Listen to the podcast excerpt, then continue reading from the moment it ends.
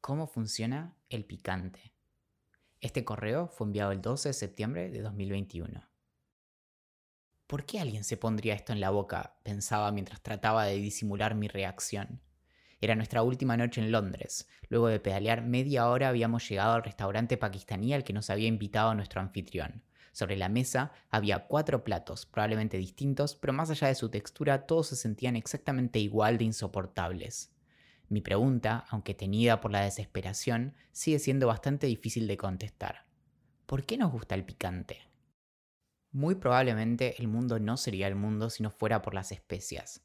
No solo unieron culturas terriblemente diversas en su búsqueda y provocaron la era de las exploraciones y la del comercio global, sino que cambiaron para siempre los hábitos alimenticios de personas que de repente dieron con un enorme universo de opciones para experimentar.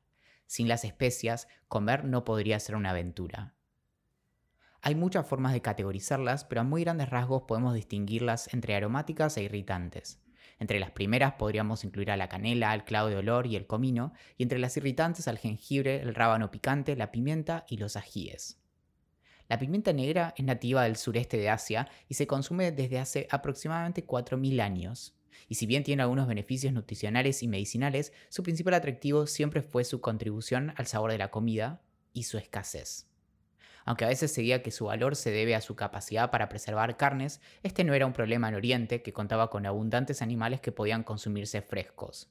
Y, por otro lado, las especias no son particularmente útiles para tal fin. La sal, el humo y el secado de la carne son mucho más efectivos. En la Europa medieval, la pimienta se obtenía exclusivamente del comercio con Asia, pero luego de la caída del Imperio Romano de Occidente y la pérdida del control de las rutas establecidas por los romanos, se libró una extenuante competencia por lograr una alternativa capaz de ahorrarse tener que negociar con los genoveses, venecianos y árabes que dominaban el comercio de este otro oro negro. Solo podemos imaginar la reacción de Cristóbal Colón cuando conoció los ajíes americanos. También hay mucho ají, que es su pimienta de allá, que vale más que pimienta, y toda la gente no come sin ella que la haya muy sana, escribió en su bitácora el 15 de enero de 1493. Salió a buscar las Indias, encontró América. Salió a buscar pimienta, encontró ajíes. Mejor nunca subestimar la suerte de los idiotas. A Colón seguro le brillaron los ojos y se le hizo agua a la boca, no solo por la pungencia, sino por su rápido cálculo de que pueden se cargar 50 carabelas al año en aquella española. A esta comparación con la pimienta, Piper nigrum, le debemos el nombre pimiento, aunque no guardan parentesco. Luego de este primer contacto y en apenas un siglo, en uno de los episodios más notables de la historia de la comida, los ajíes se fueron instalando como un elemento indispensable de la dieta de todo el planeta. En Corea, India, el sudoeste chino, Indonesia, casi todo África, Hungría, paprika, España y por supuesto México, los ajíes no son un condimento más, sino la base característica de un gran número de sus platos típicos. En este sentido, el calentamiento global bien comenzó en el viaje de regreso de Colón. Y aún más notable es el hecho de que incluso las papas y los tomates encontraron mayor resistencia que los ajíes para incorporarse a la dieta europea. En México se comen ajíes en todas las comidas, en salsas, tortillas, como ingrediente de guisos y carnes e incluso crudo.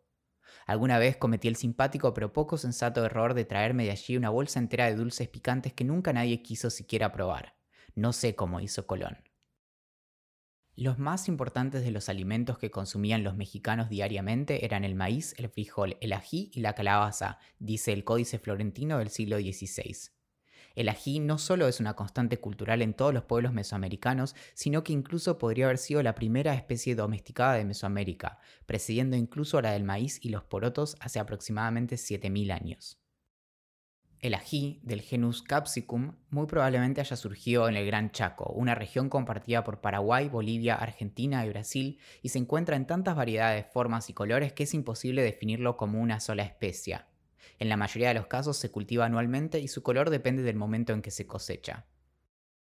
De las cinco especies domésticas de ajíes, las más populares son Capsicum anum, morrones, jalapeños, paprika, y Capsicum chinense, habanero y scotch bonnet. Luego están Capsicum frutescens, pimienta de cayena, Capsicum bacatum, charapita, ají, y Capsicum pubescens, rocoto. A esta familia, las solanáceas, no solo pertenecen otros alimentos como los tomates, las papas y las berenjenas, sino también las petunias, lo cual explica el atractivo ornamental que encontraron los primeros europeos que las cultivaron.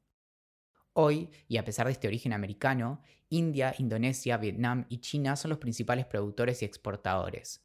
O como sintetiza en un simpático comentario Frank W. Moore, imaginemos que queremos invitar a cenar a todas las poblaciones del este, sur y sudeste de Asia, Medio Oriente, África, América Latina y Oceanía. Este sería el menú. Pollo, arroz, calabaza y salsa de ajíes con té como bebida y bananas de postre. El picante, sin ir más lejos, no es en sentido estricto un sabor, sino una sensación de ardor agudo comparable con lo que sentimos al quemarnos. Imaginemos el desafío de venderle la experiencia a alguien que nunca probó picante en su vida. Vas a sentir que te quema hasta el alma, pero luego de un rato se te pasa y está buenísimo. La experiencia del picante es innatamente negativa. Nadie nace queriendo meterse un ají en la boca y, sin embargo, el ají y sus derivados es probablemente la especia más consumida a diario en el mundo, por entre un cuarto y un tercio de la población mundial. Seguramente la adopción del ají se sirviera del gusto por la pimienta negra, aunque su picor fuera notablemente menor. Pero la pregunta aún se sostiene, ¿por qué demonios alguien buscaría esa ardiente sensación?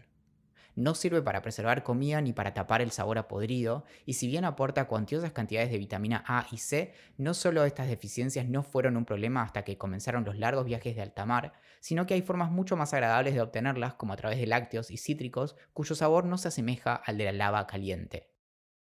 Otras explicaciones apelan a su efecto inductor de la transpiración para lidiar con el calor o la estimulación de la salivación pero si bien es cierto que puede ayudar a regular nuestra temperatura y podría ayudarnos a digerir comidas ricas en carbohidratos, estas explicaciones tienen apenas un valor histórico o anecdótico.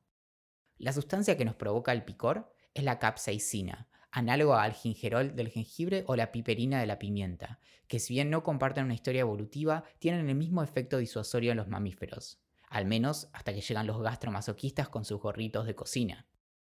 A diferencia de la mayoría de los alimentos que solemos comer, el ají provoca dolor real. Cuando la capsaicina entra en contacto con las terminaciones nerviosas, activa un receptor del dolor conocido como TRPV1, cuya función normal es detectar el tipo de calor que realmente nos está quemando. Es el que nos advierte de no agarrar un metal al rojo vivo o morder algo tan caliente que nos lastimaría la boca, y su presencia en las mucosas también nos sirve para explicar el viejo adagio húngaro. La paprika quema dos veces. Las aves, en cambio, no solo no tienen receptores para ellas, sino que tampoco tienen molares y sirven a los planes expansionistas de los ajíes. Esto, sumado al espíritu aventurero de algunas personas hace miles de años, explica la dispersión de los ajíes hacia el norte del continente. La capsaicina, además de habernos dado el privilegio de mirar cómo otras personas sufren el picante, tiene cualidades antimicóticas. Es por eso que generalmente los ajíes más picantes son los que se cultivan en ambientes más húmedos donde los hongos crecen más fácilmente. La mejor explicación es en realidad que nos gusta cómo se siente el picante. No solo consumir picantes no nos quita sensibilidad, sino que es precisamente esa sensación la que buscamos. Es por esto que una vez que aprendemos a gustar de él, podemos aprender a descubrir los otros sabores que acompañan, exactamente la prueba que no pude superar en Londres. Lo que muy probablemente sucede es lo que Paul Rosen llama reversión hedónica, algo que nos desagrada profundamente cuando lo probamos por primera vez, luego de una serie de experiencias se vuelve disfrutable. Después de todo, los ajíes también son aromáticos y de su inmensa variedad puede obtenerse un inabarcable catálogo de sabores. Por supuesto que la especie humana es la única que muestra este fenómeno. El mensaje que recibe el cerebro no cambia en absoluto. Nuestra lengua está prendida a fuego, pero nuestra evaluación de la experiencia pasa de ser negativa a positiva. Como pone en palabras la novelista india Kamala Markandaya en Nectar in a Sieve de 1954 acerca de la vida rural en India, cuando la lengua se revela contra el arroz hervido, deseando ghee, sal y especias que una no puede pagar, el fuerte picor de un ají hace que incluso el arroz simple sea apetecible.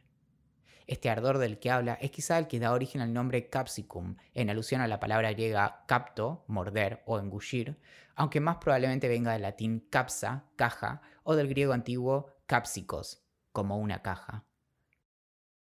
En cuanto a por qué nos puede empezar a gustar, no tenemos idea de cómo es posible este cambio de parecer, pero Rosen y sus secuaces tienen algunas teorías. Quizás sea por mera exposición o por algún condicionamiento, o tal vez la explicación sea social, lo cual no dice absolutamente nada. El gusto por el picante, explica Rosin, suele darse en las mismas dos etapas que otras sustancias irritantes, como el jengibre, la pimienta, el tabaco, el café, la mostaza, el alcohol y el mentol, responsable de una sensación análoga pero que estimula una respuesta de frío.